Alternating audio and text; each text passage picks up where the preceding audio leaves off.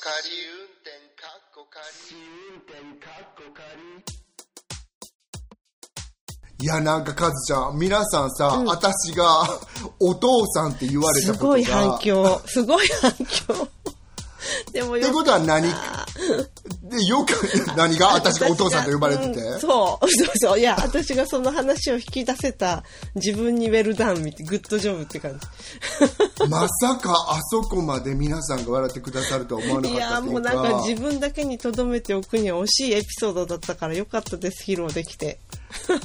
でもさ、みんながごめん、僭越ながら言わせていただくけど、皆さんが笑ってくださったっていうことは、勝手に私はお父さんみたいじゃない人なのに、お父さんって言われちゃったってことで笑ってるわけだよね。そうじゃない？うん、そうそうそう。なんかそのミスマッチ感が面白いってことだよ。でもそれあは、ーそれはまーちゃん、そのアピアランスとかを見て言ってるわけではないと思うけど、もっとなんていうか、そのイメージ？なるほどね、私さなんかこのまま出てったらさ全員さなんだお父さんでいいんじゃね？って言われちゃったら そうそうそう。あれ？みたいな。ここないだの笑ったの消してくれよみたいな。そうなっちゃったら嫌だなと思うけどでも反響あって嬉しかったよかった。なんかね誰かが楽しんで聞いてますって言ってくださった方がいて。なんか楽しんでって言われるのってすごく嬉しくないですか？って思ったの私本当に感動しちゃったよ、本当に。そうね。嬉しいメッセージが。うん、ツイートいっぱいもらってよかったですよね。うん、私でもなんか昨日ちょっとポッドキャストを23聞いてて思ったんだけど、あのウォウォーキングしながら、なんか内容は全く聞いてないんだけど聞こえてこないんだけど、この2人が喋ってるだけで面白いかもっていうポッドキャストがあったりあと内容が全て入ってくるポッドキャストがあったりえ、なんでだろう？それ、なんかあんのかね？加納姉妹のは全部入ってくるのね。一言一句。うんうん。なのに他のものではなんか内容とかに関わる何なんだろうね声なのかな？あの、ちょっとギャガチャガチャガチャってすごいうるさく声が重なり合っちゃって、ギャーギャーガハハみたいなのが続いたりとかすると、なんとなく耳の弁が緩くこう閉じ始めて、あの、うんセーブしたりとかするじゃない？入ってくる音を。それ私たちか耳が耳が痛いですね感じちゃう我ですね私ごめんなさいね本当に。なんかって思っちゃったけど私らよりもやってらっしゃる方いるもんいるよね。うん。誰とは言われへんけど、うん、いらっしゃるね。でも気をつけますと思って、あのウォーキングの時に聞いてくれたりランニングで聞いてくれたりしてる方もいるから、なんかケツまずかないような会話そをうだね。あとほら、通勤途中で聞いたら笑っちゃうとかって言ってくださってる方もいたよね。嬉しいです。まあ、うん嬉しいねありがとうございますって感じです、うん、本当にありがとうございます。これからもよろしくお願いします。えーポッドキャスト番組試運転かっこ仮、ポッドキャスト初心者であるアリゾナに住むまーちゃんとロンドンに住む私和代が海外生活のあれこれをゆるゆるとおしゃべりする番組です。今週もよろしくお願いします。よろしくお願いしますはい。では今週のトピックということで、ちょっと楽しみにしてるまーちゃんのレコーディングから聞いてみましょうか。はい。はーいでは、こちら、Yes お聞きください。はい。えっ、と、今日は、近畿の英語ネタ、あはは、英語ポリスも寄ってくる近畿の英語ネタです。subject は、closed question、またの名を yes no question って言われているものについてお話ししたいなと思います。えっと、私の私見なので、あんまりあのパーソナルには取らないでほしいんですけれども、あの、yes, no question, yes か no かで答えなければいけない質問系って、日本人はちょっと不得意じゃないでしょうか。あの、私が初めてアメリカに留学した時に、まあすごく言われたのは、今のは yes, no question なんだけどとか、大学の先生からは、イエスかノーかで答えたまえって、まあよく言われたもんで、その時に、初めてそういうちゃんと答えなきゃいけないのかっていう重要性が身に染みて分かったんですよね。あの、質問に対するお作法、答えるお作法って意外と西洋の言語では多いような気がするんですが、例えば質問したことに対して質問で返すみたいなことって結構比例な部類に入るんですよね。で、私がどうして今日この Yes, No Question, Closed Question を subject に選んだかというと、実は先日、日本のある機関と電話で喋ったことがあって、その時に私が Yes, No Question でいろいろ質問しているのにもかかわらず、全くその質問が、質問に対して答えが返ってこなかった。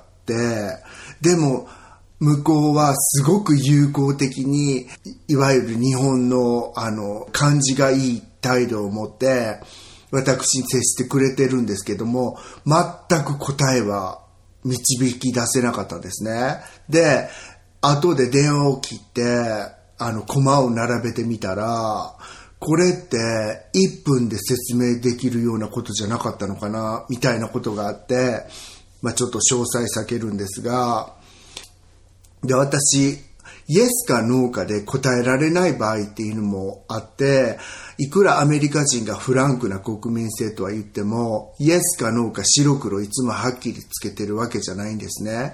ただ、私の試験なんだけど、回答者は質問者に自分はちゃんとあなたの質問の内容を理解できてますよっていう風なあの、態度を示すことはすごい重要じゃないかなって、それが一番答えの内容よりも重要じゃないかなって思うんですね。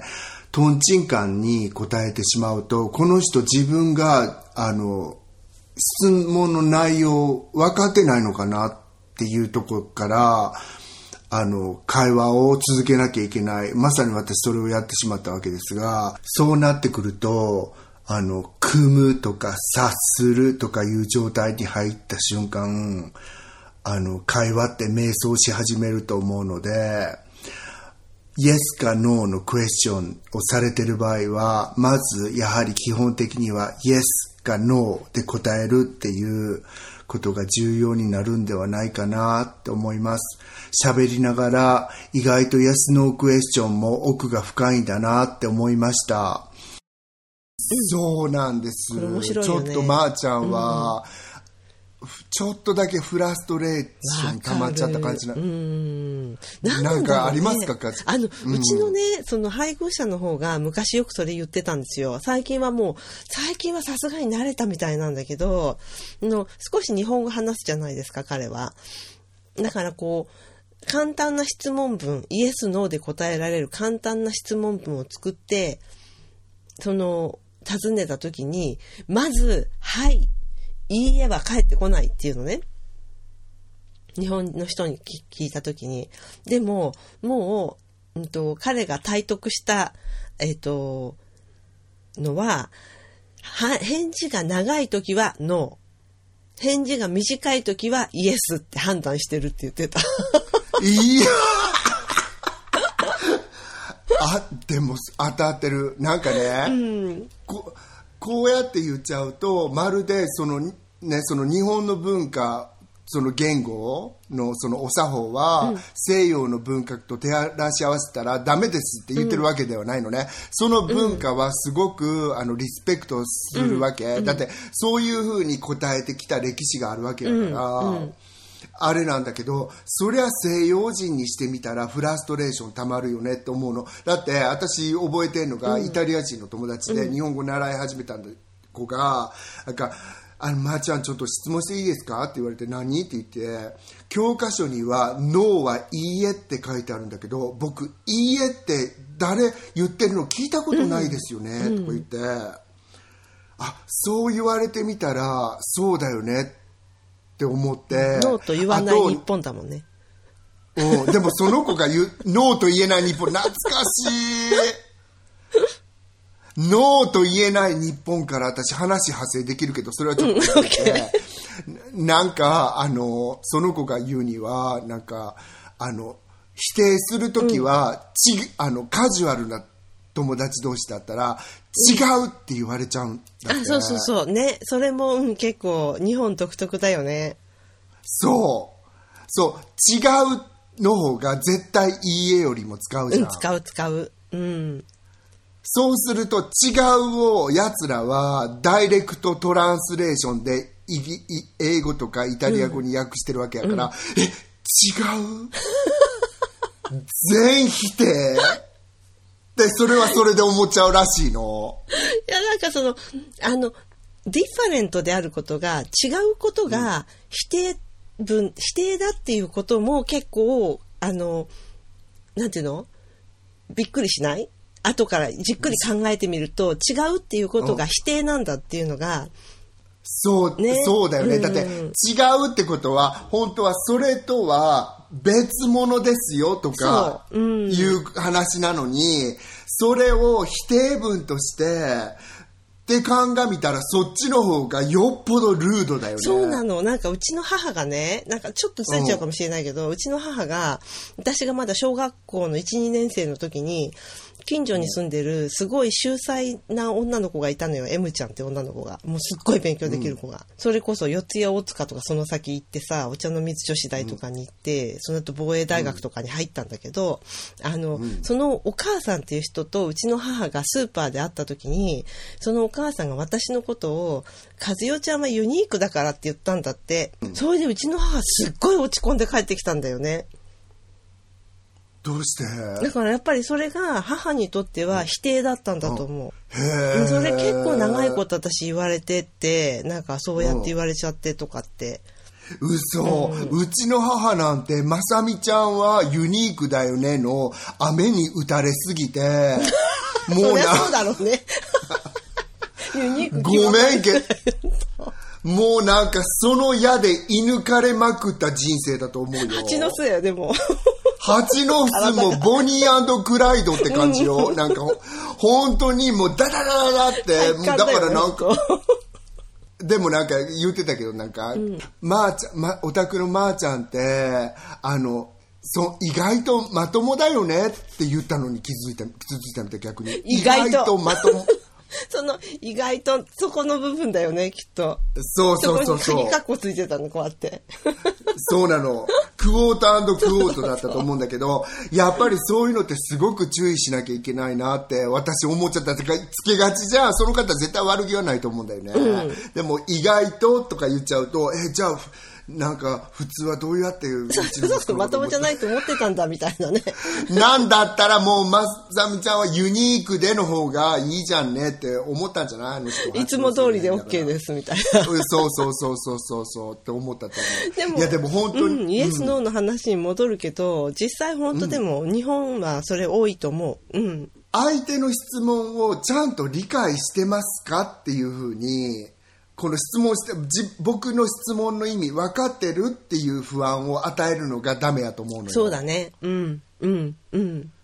そうだからなんかさ私も例を思い出してみたんだけどあのレストランとかであの店員さんにおすすめ聞いちゃいけないんだよねえ？なんで？だからあのおすだからもうそれそこから変じえ、ゃない？ごめんごめん。すすめをなんでなんでなんか理由があるの？あの、あなたの個人的なおすすめって聞いちゃダメなの。だから、おすすめして、それがまずかったら、おすすめ、おすすめを頼んで食ったのに、まずいの勧めてきやがったってネットに書く人がいるからよ。え、だ、でもそれは、そ 仕方ないよね。そういうことだってあるよね。あるんだけど、もうそういうとこが、もう逐一、なんかもうノーノーなわけ。多分、うちのおっさんとこの間行った時、あの、日本にいた時にカフェに行って、そしたらなんか、えーじゃあお姉さんのケーキのおすすめなんですか、うんうんうんうんって聞いたら、あ、いちごショートが一番人気ですね。あって答えあ、が返ってきたのね。なるほど。私の私的な好みを言う言うんじゃなくて、公的に最も売れてるものを言うっていうことか。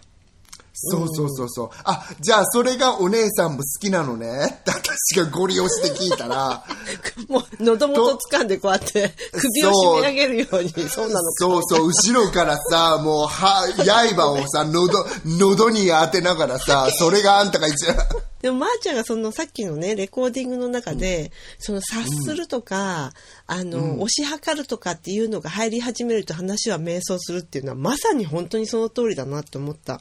本当に私はそれを久しぶりに味わっちゃって、向こうは余計に私のことを気遣ってくれてるのはわかるんだけど、私はそこでもうダイレクトに聞いてもらった方がいいなと思って、もしかして私たちの財政のことを気にしてくださってるんですか？って聞いてるのに、そうなんですけど、みたいな感じなわけ。もうそこで、はいって、もうそれははいなわけよ、私からしてみたら。そうだよねもうはいって言ってくださった方が、もう次に行けるのに、なかなかおっしゃらなくて、なんかもう、勝手に自分で後で解釈してさ、うんうんうん。そうそうっていう感じだったわ。うん確かにね、もうなんか、あの、聞いてることにストレートに答えてくれたらそれでいいのにっていうね。そう。だからでも、言ったら、あれよね、多分ストレートに答えちゃったら、ストレートに答えちゃう人っていうさ、レーベルが貼られてしまって、うざい人とかになっちゃうんかなって。なん確かになんかあの携帯電話のあのこととかで電話したりとかすると、おそらくだけど、そのもうマニュアルにそういうふうに答えちゃいけないって書いてあるんだろうなっていう気がする時はある。でも私たちはなんかそれより上手だからごめんけど、そうやってマリマニュアルに書いてあるんでしょ？聞いちゃう。嫌だ逆お姉さんマニュアルに書いてあるんでしょ？いいよ。外してそれ外してもらってもいいよ。って言っちゃうことある。うんっていう感じでしねた、面白かった。ありがとうございました。はーいじゃあ次はカズちゃんの。はい。私の方のレコーディングも聞いてください。どうぞ。はーい。えっと、今回の私のトピックはですね、ちょっとあの、皆様からのアイデアというか、まー、ちゃんにもぜひ聞いてみたいことで、靴をどういうタイミングで捨てるのが一番いいのかっていうことについて、アドバイスいただけたら嬉しいなと思うんです。というのはですね、先日私あの、取材に行ったんですけれども、その取材に行く途中で、まず最寄り駅の駅で、あの、電車を降りた時に、ちょっと足の裏が変な感じがして、見たら、あの、足の、靴の、あの、靴の底が剥がれてたんですよ。で、最初は、あの、靴底の、えっ、と、後ろの方3分の2ぐらいがパカパカしてたので、ちょっとあの、髪の毛を縛るゴムを、靴の足の甲からこう足の裏までこう、くるんってこう、はめて、それでちょっと急場をしのいでたんですけど、そしたら前の方も剥がれてきて、全部取れちゃったんですね。で、なんか一応輪ゴムで止まってるけど、もうパカパカパカパカしてて、もう非常に歩きづらいし、みっともないし、どうしようどうしようって感じだったんですけど、まず、まあ一件目の取材を終えて、その次があの、高級ホテルの取材だったもんですから、ちょっとこの靴さすがにどうかなって、カメラマンさんにもちょっとそれなんとかした方がいいのではって言われて、で、あの、そこらにあったスーパーに入って、あの、瞬間接着剤を買って、すぐ、とりあえずそこはつけて、で、キューバをまあしのいだんですけど、あちなみに瞬間接着剤は、あの、年齢制限の、あの、があるらしくて、大人じゃないと買えないみたいで、あの、オートチェックアウトのセルフレジに行くと、あの、ピカーンって光っちゃって、あの、係の人が認証してくれるまで買えないということが分かったのも新しい発見でしたけど。で、そんなあの、ことがありまして、あの、まあ、古い靴ではあったんですよ。もう10年ぐらい履いてる靴で、でもなんとなく履けてるから、そんなに年に何回も履くわけでもないしって感じで使い続けてたんですけど、まあそういうことになって、これ実は私初めてではなくて、以前にもあの、友人の結婚式でフランスに行った時に、あの、フランスのナルボンヌっていう街があってですね、そこでも同じようなことが起きて靴の裏が剥がれてしまったという、それもまああんまり新しい靴じゃなかったんですけど、で、あの、靴っていつも履き替え用の靴を持ち歩いてるわけじゃないじゃないですか。で、あの、靴の底が剥がれるタイミングって、最初に予兆があればもちろん、あ、この靴はもう、もう、あの、寿命だなっていうことで、あの、さようならできるんですけど、その予兆を気がつかないまま外に履きに出ちゃ、履いたまま出ちゃって、外でそういうふうにベロンって靴底が剥がれるっていうことが私の人生において2回も起きたので、これはなんか私のちょっと注意力不足というか、靴を捨てるタイミングというのをかなり誤った認識を持っているのではないかと、あの、思ったわけなんです。で、その後、ちょっとしばらくは、あの、疑心暗鬼になって、その時買ったスーパーグルーを毎毎回持ち歩くってこともしてみたりしたんですけど、それもなんなんかね、あの、普通のことではないような気がして、だからこう皆さんが靴を捨てるタイミングっていうのをぜひあの、聞いてみたら、聞かお聞かせいただけたら嬉しいなと思った次第です。まず最初に、まー、ちゃんどうでしょうか？いつ靴を捨てますか？教えてください。今週のトピックでした。なんか、まー、ちゃん靴ってどのタイミングで捨ててる？私、あの、これはまた後で話さなきゃなんだけど。後で話そう。うん、後でこれは話したい。なんか、違う、私ほら、すごく靴を捨てたんですよ。ああ、そっか、それをね。うん、後で話すよね。うんうん。うん。で、私、靴を選ぶときは厳選して選んでるけど、やっぱり履かない靴って出てきちゃうじゃん。その時にまず1個捨てるのと、あとすごく気に入った靴で、は、ソールを2回ぐらいもう張り替えて使ってるやつもある。そのソールを張り替えるタイミングっていうのはやっぱり壊れる、あ、これやばくなってきたわーっていう感じの時に張り替える。うん。やばくなってきたな。ちょっと剥がれてきた時に、もうミスターミニットに持ってって貼ってもらったりしてて、カズちゃん2回それが起こったって書いてあったじゃん。うん。ゆ書いてあったじゃない？ね、言言ってたじゃん。でどに？どっちの靴もすごいすごい安物の靴ではなかったんですよ、でもすごい気に入って履いてたから、結構やっぱり長いこと履いててそのコンスタントに履いてたわけじゃないんだけど、うん。と例えば去年とか去年1年とか履いてなかったのねその靴は。外に出かける機会も少なかったし、うん。でなんか今年ついこの間履いてみたらなんかあれ？みたいなことになってなっちゃったりとかして。うん。もうあの捨てましたけど最終的に。え、もう何？で出たら、もう歩いてたらベローンってなっちゃったの。そうなの。それも家から出てすぐにベロンとなったらよかったんだけどあの地下鉄に乗って、その取材先の駅で降りたらベロンってなったの。え、えー、どうしようと思ってさ。どうしたの？あのだからねその髪の毛縛るゴムを入れてたから、あうん。それを足の甲から足の裏までベロンってこうやって止めてそれで甲と足の裏をこう輪ゴムで止める感じ。でもそうすると前と後ろがペコペコしてるわけじゃないなんか。それこそキラコウスケの介、ま松の廊松の廊下。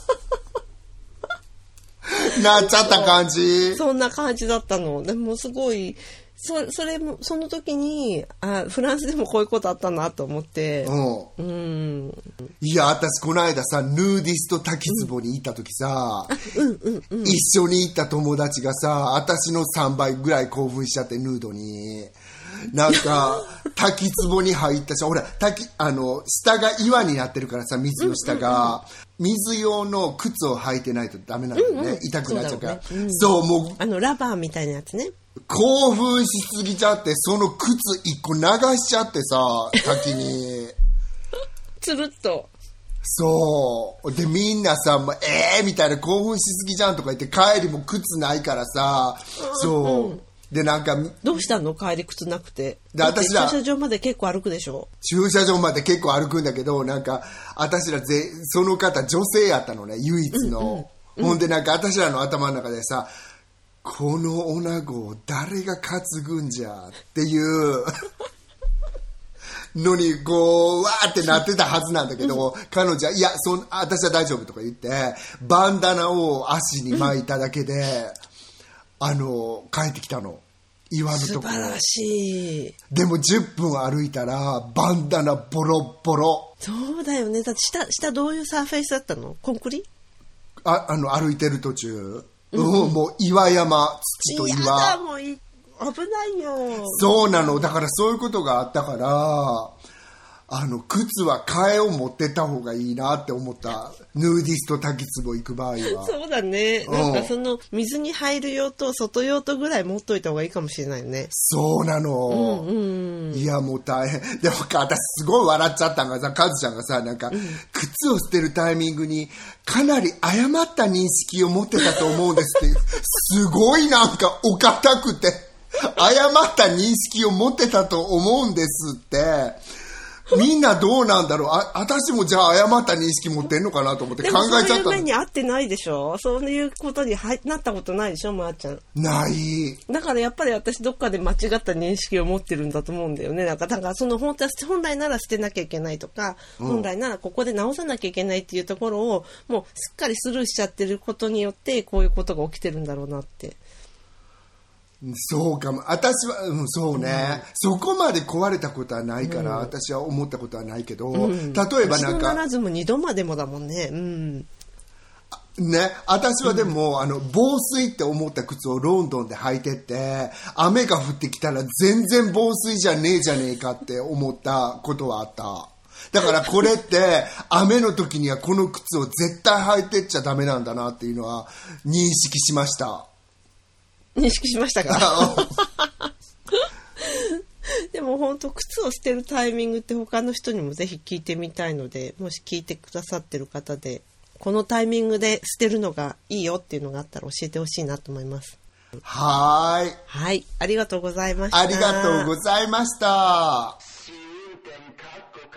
じゃあ今回のメインのトピックということで今回は自己啓発とか気分が落ち込んだ時にどういうふうに立て直すかとかまあそんなような内容で。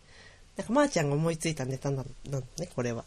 あのね、ネットフリックスで、新しく、あの、近藤麻理恵さんのシリーズが始まったの、こんまりさん。で、そう、それを見てて思い出したんだけど、あの、彼女の本を私3、4年ぐらい前スウェーデンで読んで、うんその、読んだ時に、あ、こんな若いね、小娘って言ったら失礼だけど、が 書いてるのに、なんて説得力があるんだろうと思ったの。例えばさ、その、ときめきがあるかないかとか、そういうね、そういう言葉遣いはわかんないよ。本当に私って、ただ、もう着ない服でもう高かったからっていう理由で持ってたり、あのしたんだなとかそれ初めて気づいたんですよね、それであの、まあ、ちょっと啓発されて捨ててみたの本当に、結構大量に。そうしたら本当になんか考え方っていうかマインドセットが変わっちゃうんだよね、うんうんうんうん。でその時に私スウェーデンでもうなんかもうここでぶっちゃけ皆さんなんか何か書いてくださってる方がいたから言っちゃうけど、まー、ちゃんがスウェーデンのことを言う時あ来たスウェーデンの話。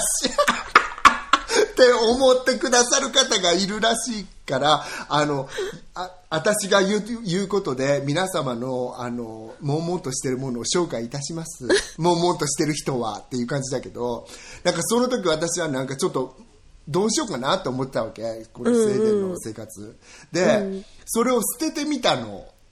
ね。そうあのものをね、そうしたら本当に気分が軽くなったんだよね、うんうんなんか本当に物に縛られてたんだなって思ったんだよね。ちゃんと隙間ができるよね。気持ちの上でも。そうそうそうそうそう本当にさ隙間ができるって大事なことね、そう。余裕だからそれが。うん。アリゾナに来たのも3ヶ月で帰ろうと思ってたのねスウェーデンに、うんうんうんうんうん。だから本当にショートのアパートメントだけを借りてその3ヶ月だけいたら帰ろうって思ったわけ。もう絶対、そしたらフットワークとかも軽くなっちゃってるから。うんうんうんうん。もうここにおってもいいやーみたいな感じになっちゃって。そう、そうすると本当に物事がトントントントントントントントントントンってす進んでいって、たっていうのが自分の本当に実感で、そういうことがあって、で、この間、近藤マリエさんの新しいシリーズ始まったから、あ、これって、subject になるんじゃないのって思ったんですよ。うんうんうんうん。なるほどなるほど。そこ、そこから来てるわけね。うんうんうん。カズちゃんは、なんか、そういう、例えばさ、自己啓発ってさ、自分がさ、立ち行かなくなった時にさ、こう、ちょっと手に取っちゃうじゃん、本としては。自己啓発の本としては。うん。その私あんまりそういうの手に取らない方なんだよね。でも、あの、さっきま、まーちゃんが言ってた、そのね、隙間を作るっていうのは、あの、物理的な、そのもの、ものを捨てるっていう、ものを片付けるっていうのももちろんそうなんだけど、うんあの、仕事をね、えっ、と、なんだろう、断る？うん。お断りその自分にとって合わないなって思う仕事を断ることで、別の仕事が必ず入ってくるっていうのは割とねあのもうパターンとしてある。もうずっと。うん。ほんと過去わかる。20年ぐらい。うん。本当にそういうのって不思議だよね。不思議だよね。だからやっぱり隙間を作っとくとそこにもっとふさわしいものが入ってくるなっていうのは体感としてあるからお世話になってる今もお願いしてるその会会計士さんが、うんあの断ることを恐れてはいけないっていうのをすごいもう最初からすごい昔からいろいろ言ってくれててその人が。うんででその人の本当に言う通りだなっていうのは思思ったねなんかフリーランスになってから今のここに至るまでずっと。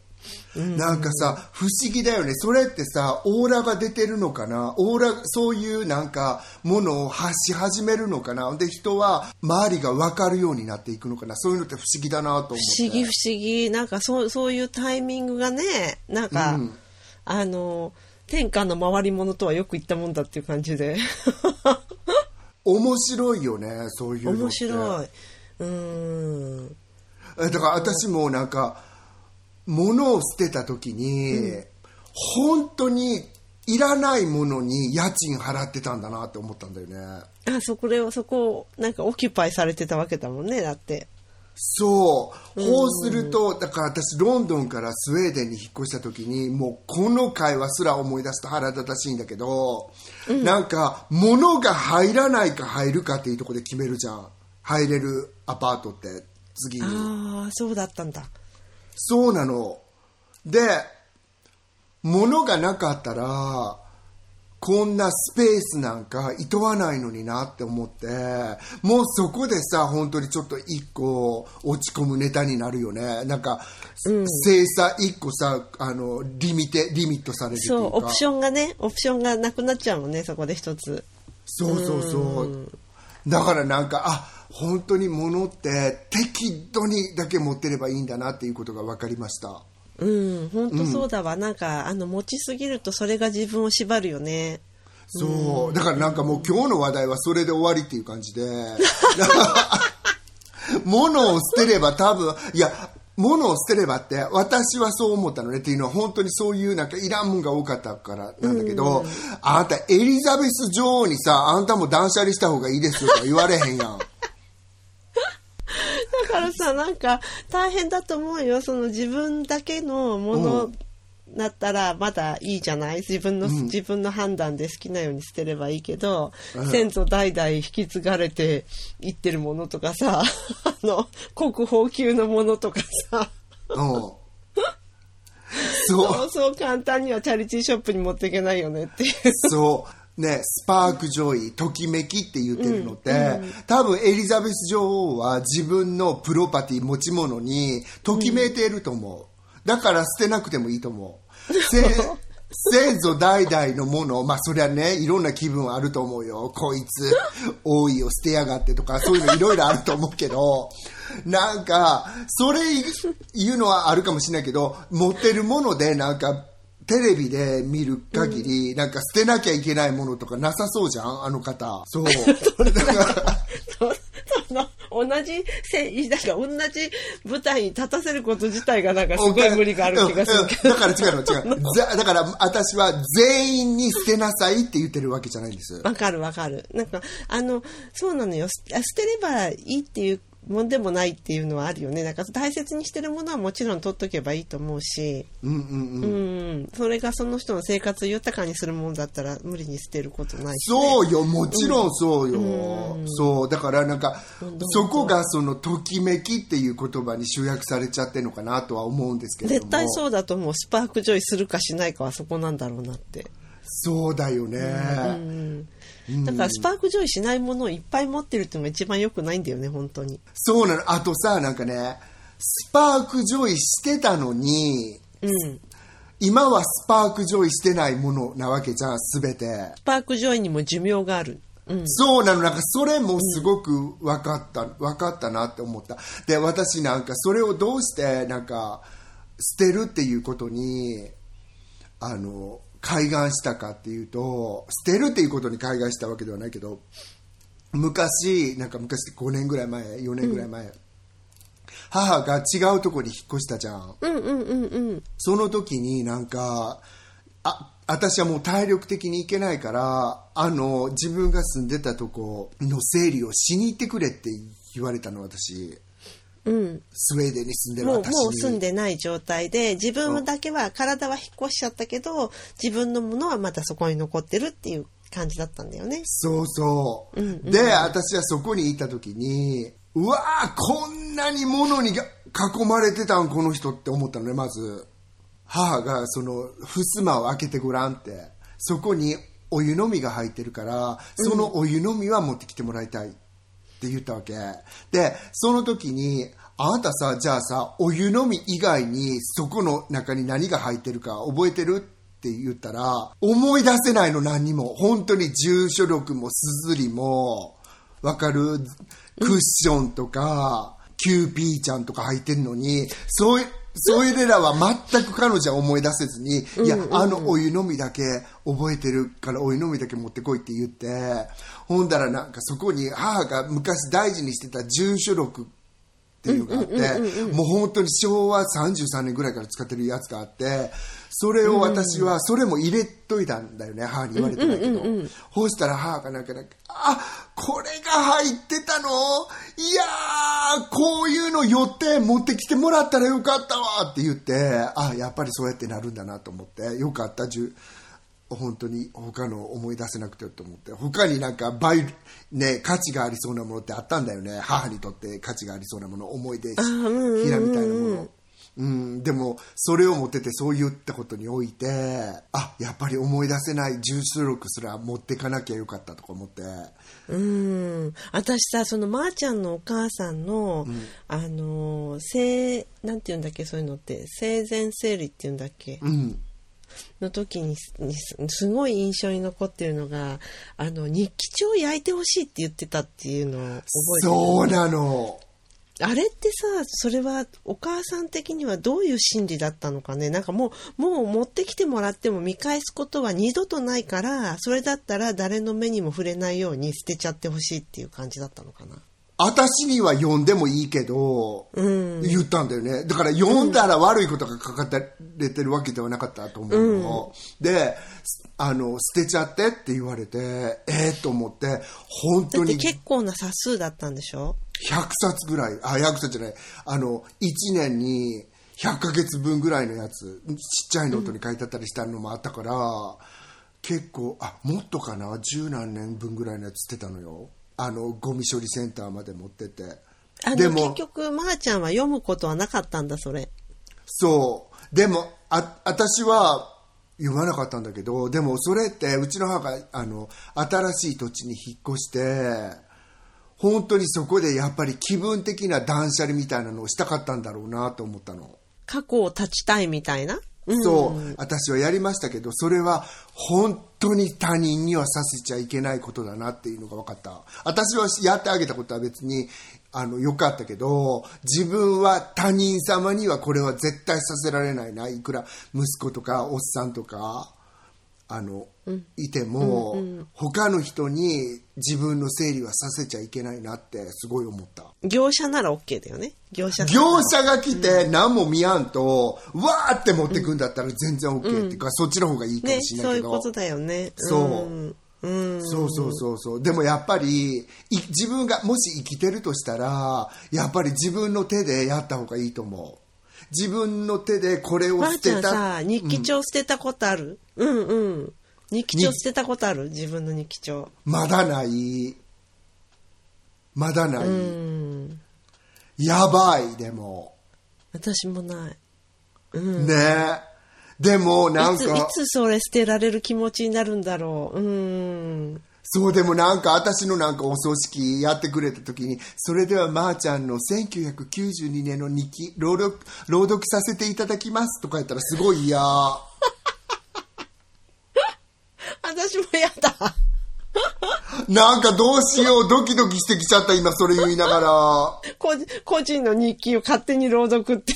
本当？でも流れになっちゃったらどうしよう。本当？なんか出版、私さ、ほら、菅敦子さんとかのなんか日記とか出版されてちゃって、これって、本当に OK って思ったのとか、あと、向田邦子さんのさ、恋文がさ、全部出ちゃったりしたじゃん。ああいうのとかって OK ないんかな？うのって本人はどういう気持ちなんだ？アンネの日記は？アンネの日記だってさ、うん。あれだって本人いいと思ってたかどうかわかんないよね。そうだよね。その歴歴史的な史実としては非常に意味のあることって、まあでもあれか、でもそういうのって亡くなった人のものじゃないのかもね、もうね、そういうプロパティって全部。生きてる人間のものだよね。そうだ、もう死んだらさ、なんかした子じゃないやって感じなのかな。じゃあ、いいや、どうぞ。私の日記朗読してください。まあじゃ1900、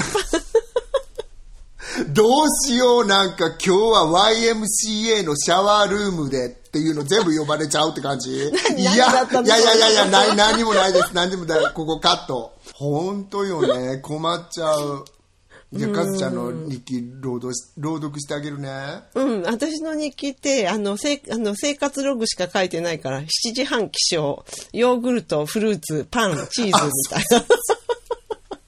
でも、あほら、カズちゃんが、これ本当に趣旨ずれちゃうけど、日記を書くことをすごく勧めてくれたじゃん。2、3年ぐらい前に。い私はそれからそういう風なのって書いておくことにしたし、毎日必ず1枚か2枚は写真を撮って携帯に貯めるようにしてる。それすごいいいよね、写真は。うん。しゃもう自動的に日記になるじゃん。なる。どこに行ったかだってもう GPS でわかるし、それで。そうそうそうそう。だからわざわざさ、文章にして書くことはないのかなとは思うけど、うん。でも、あの、書くことに行き着きましたから言わせていただくけど、書くことも結構自己啓発になると思う。マインドって、いつもさ、わーってなっちゃってるでしょ？悩んでる時って特にわーってマインドがなってて、それを瞑想した場合になんだっけ、あの、なんとか派、なんだっけな、アルファ波アルファ派かシータ派か。うん。そう、なんか、それを、あの、全くなくなっちゃう。頭を活性化させる波を減少させるんだよね、瞑想すると。あ、うんでうんうん、あ、そうなんだ。そうそうそう。だからみんな瞑瞑想してらっしゃると思うけど、うんうん。日記とかって、それがなんか、うわーってなってることが、まとまるよねって思った。なんかその文章を書くとはそうだよね、本当うん。私ね、実はその文章を書く、そういう悩みを文章に書きつけるっていうことは、もう30代の前半ぐらいまでしかしてないんですよ。そのぐらいの時までは結構文章にして、その気持ちを整理するためにっていうのかな。文章にすると気持ちが整理され、どう、何を考えたのかが客観視できるっていうところあるでしょ？う。うん、あるあるあるある。その頃まではそれしてたけど、それ以降は一切してないかな。なんでしなくなったかっていうと、多分書かなくてもある程度客観視できるようになったからだと思う。そうかもしんないよね。だってそういうことをさ、なんか、ある程度の期間を書いてれば、あ、これってこのパターンだからもう書かなくていいやっていうことになって、なってきたかも、最後の頃。そうかもしんない。うん。多分そういうのありそうだよね。だから10代から20代の頃書きまくってたもんね、本当に。そうなん、でもそれ書いたのはとってあのね、カズちゃん。どうなんだろうもうどっかなくなっちゃってると思うよ。家に何冊か、実家に何冊かあるかもしれないけど、結構いろんなノートにバラッバラに書いてたから、はい、やってまいりました。スウェーデンのコーナーですなんだけど、最後の、お待ちかね本当に私はね、なんか最後の頃っていうか、まあ途中からもそうなんだけど、突破口みたいなのが見つけられなくて、それはマインドの突破口ね。それにすごく悩んでたことがあって、あの、ま、国に住んでた時に、やっぱりその時の自そ己啓発その一番の、その一番のそのと、なんだろう、原因っていうのかな、そういうのっていうのは自分では分かってるの？わかんないです。だってね、ただ、あただズうんドンって感じの、落ちて、落ちてる感じみたいな？そうね、やっぱりちょっと暗かったからかな。本当実質暗いじゃない？冬とかは。暗かったり、なんかわかんないんだけど、なんかやさぐれる感じになっちゃうことがあって。あの、ミッドライフクライシスとかとは関係ないの？うんでも私今、今がミッドライフクライシスって OK っていう感じの年齢じゃない ?50 歳ちょっと。ミッドライフクライシスって40だよ、40、40。本当？じゃあそれうん。それのせいです。ねえスウェーデンのせいじゃないかもしれない。うん。そう、ないかもしれな。ないんか、うん。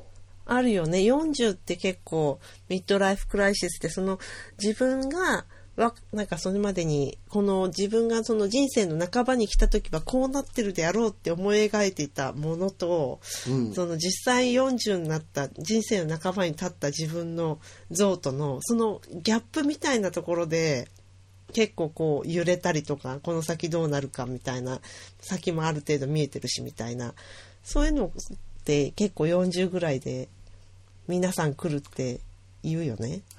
うん、でもなんか今そうやって言われてみて思ったけど本当にマテリアリスティックプラスそういうなんていうのスウェーデンってほら障害保障って言われてるだけあって、そういうことが皆さん進んでるって思っててもちろんそれは進んでてだからこうやって鑑みてみたらさ私が若い頃に欲しかったものは、あの国に住んでた時に全て揃ってたの実は。うんうんうんうん。なんか本当に十分に練習できたりする時間もあったし、うん、のにそっか、うんうん。そうなのに私は全くそっちの方向に向けなかったのってやっぱりミッドライフクライシスのせいなんかなねなんか何一つ不満はないはずなのにっていう感じなんだよね、きっとね。そううん。まあまあわ我々もうすでに脱してる年齢ではあるはずなんだけど。うん、もうなんか本当にケセラセラっていう感じで、この自己啓発のなんか subject にして、皆さんごめん遊ばせ、今日は自己啓発のことをき言ってくださるんだわって暗い部屋の中でさ、正座して聞いてくださる方いたらどうしよう。本当大丈夫だと思うけど、本当。これ聞いてくださる、これを聞いてくださる方は多分そんなことは私たちに期待してないと信じてますけど、多分大丈夫だと思うよ。じゃあ、ひひ一つだけ言わせてもらう。なんか落ち込んだ時は、カレー食べてください。そうそうそう。ね、さっきあの、スペースで、あの、聞いた話ね。うん。そう、私たちこれを録音する前にスペースをやってて、ツイッターの。うんツイッターのそこで音声で流したんだけど、もうそこで45分とか喋っちゃったもんだから、今私、あ、息が上がっちゃってるんだけど、燃えかす状態だったの。そうなの、そこでなんか、あの、伺ったら、なんか一人の、私の先輩なんだけど、が、カレー食べるといいっておっしゃって、ね。うん、やっぱりカレー、れ、わかる？うんうん。カレー上がるもんね。私カレーすごく上がりますよねやっぱり。うん、そうそうそう。でもなんかその方イタリアに住んでらっしゃるからなんかもうその国に住んでるだけでなんか上がるんじゃないの的な。ね、なんか今度、今度彼女のツイッター上で晩ご飯カレー上がってきたら心配しちゃうよね、なんか。あのあなんかあったのかなって。そう本当そうかもしんないカズちゃんありがとううんカレーは危険信号って思った方がいいのかな そうそう、黄色信号。まさしく黄色信号だ。駆けつけた方がいいって感じだよねご主人の電話番号とか聞いとこうかな、ね、私駆けつけたい。うんそう お願いします。そう、ちゃんと家にいますか？みたいな。まあ、カレー食べてるぐらいだから家にいるでしょうけど。そうだよね、自分で作ってんだから。そう、でも今ね、ほら、やっぱりさ、うちの実はあの、おっさんは、ずーっとメディテーションを毎日欠かさずしてるのね。そう、2時間弱、あの、2回に分けてだけど、マインドは安定してるよなっていうのは見てて思うんですよね。なんか、あれなんでしょう、ダライ・ラマが一番最初にその、瞑想の、瞑想を科学した最初の人っていうのどっかで読んだかもしれない。本当？自分のところにあの、うん自分の弟子の僧たちの頭の脳波を調べて、うん。でその瞑想によって脳波がどう変わるかっていうのをあの調べたっていうのが彼が初めの人っていうのはどっかで読んだ気がします。そう、なんかねいいろいろ読むとさ瞑想することによってやっぱりその雑念が取り払われるわけじゃん、その自分の苦しみにつながってる自分のマインドを切り離すことができるわけじゃん、そう。だからなんかあのそれを読んで私思ったのはこの人って近親者が亡くなったのに、あんまり悲しんでないよねとか思っちゃう人もいるじゃん。たまに外から見てて、そういう人たちのことを人のことを言ってはいけないと思った。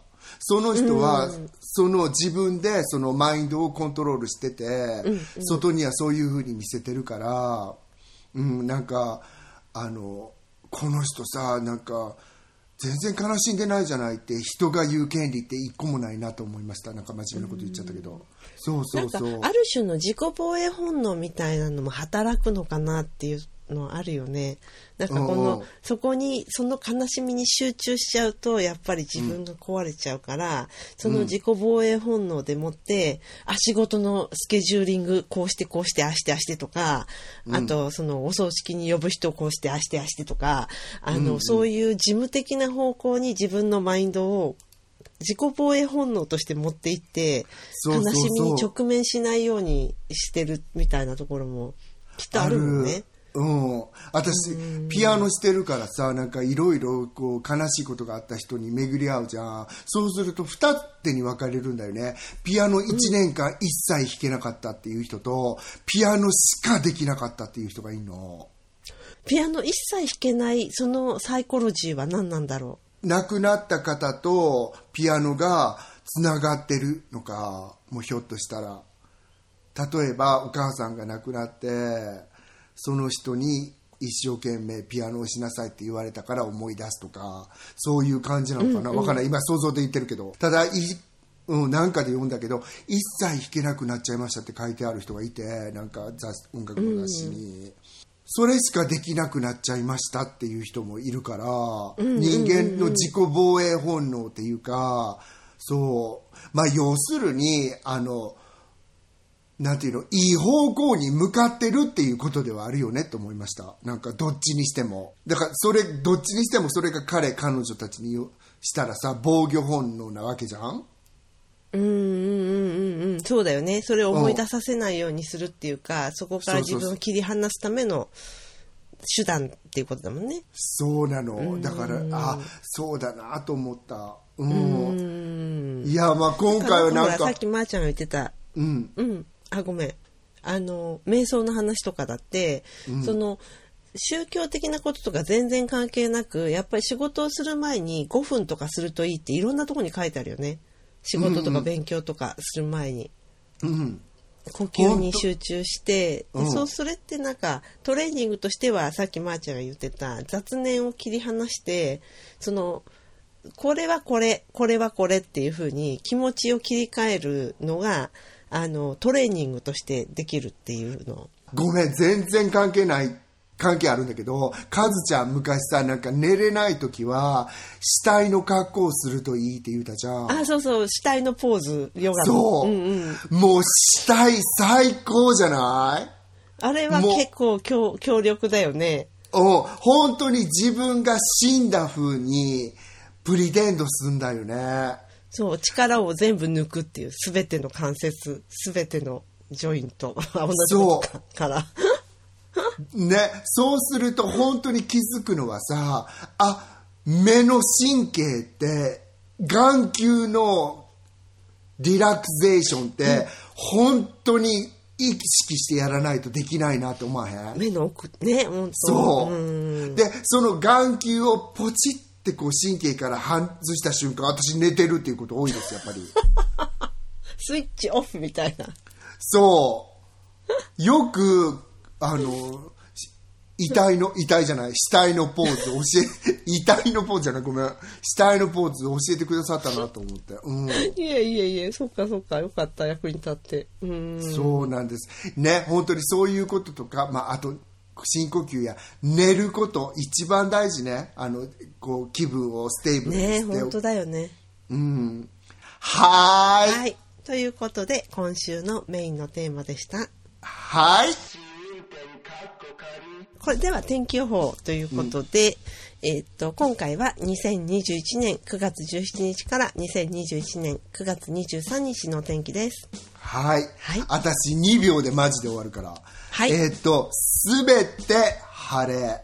毎日晴れで、えーっと、最高気温は38度、37度、39度あたりをすべて行くっていう感じで、全く変わりのない、モンスーンも終わりました。っていう天気です。はい、早い。ロンドンはいろいろです、ロンドンはいろいろです。時間をとって、晴れたり雨降ったり。はい。まあ金曜日は、えー最高気温。でも最高気温がもう20度21度20度20度21度20度19度。でも20度以下に突入していく雰囲気がありありっていう感じです。で雨の日もちらほら雨もっと降ったり晴れたりバラバラですね。最低気温が13度か14度なんでだんだんやっぱり涼しくなってくるかなっていう感じのロンドンです。いやー、ねカズちゃんさ、デイビッド・リンチいるじゃん。うん。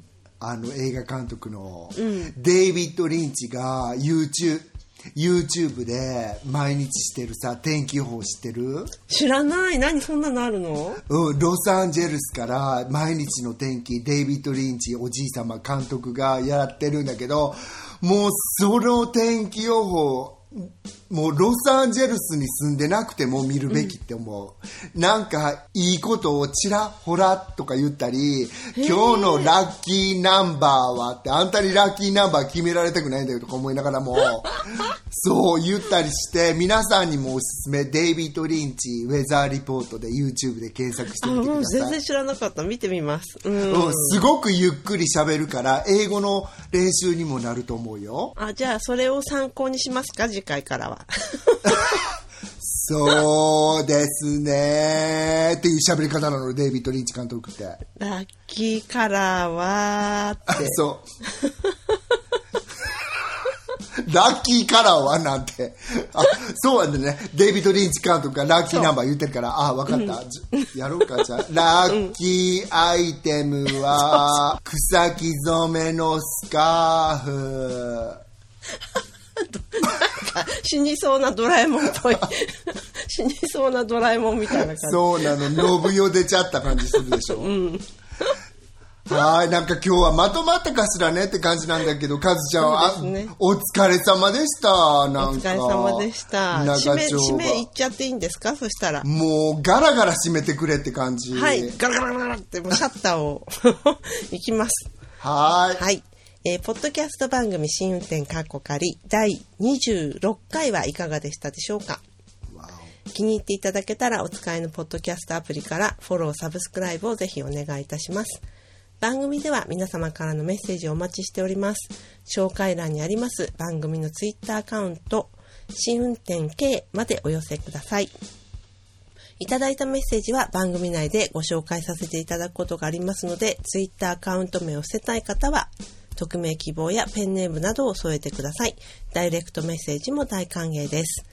で、次回は、えっと、皆様からいただいたツイートとか、メッセージとか、そういうのが結構溜まってきているので、それで興味深いネタとか、あの、質問とかもいろいろ来てるんで、そのあたりを、あの、ちょっとおしゃべりしていけたらと思うんですけど、そういう特別会で。うん。ちなみに今でも受付してるから、ぜひぜひ送ってくださいませって感はいじです。。できれば週末中にメッセージをいただければ、その録音に間に合うので、よかったらそれをちょっと念頭に置いていただけるといいかなと思います。ね。あの、匿名希望の希望、場合は、あの、ちゃんと書いてくれたら名前言わないので。あの、匿名、特、うん特ロケーション。匿名、特ロケーションうん、特、何でもかんでも特性別、もう何でもありなんですよね。そうなの、そうなの。漏れなく P 入れてくれるんですよね。そう、あの、ちなみにペンネームとかも言ってくれなかったら、あの、か、あれだったら書くの嫌だったら、私たちが勝手につけるので。あ、そうそうそうそう。前回の、あのそ、あれみたいに。そう、前回のあれみたいに。ですね。はい。ううんん。大丈夫です。はいそんな感じで、えっ、と、今回も最後まで聞いてくださってありがとうございました。えっ、と、また来週お会いいたしましょう。ごきげんよう。さようならそうよ、そのトーンよ、カズちゃん。素晴らしいわ、フィニッシュ。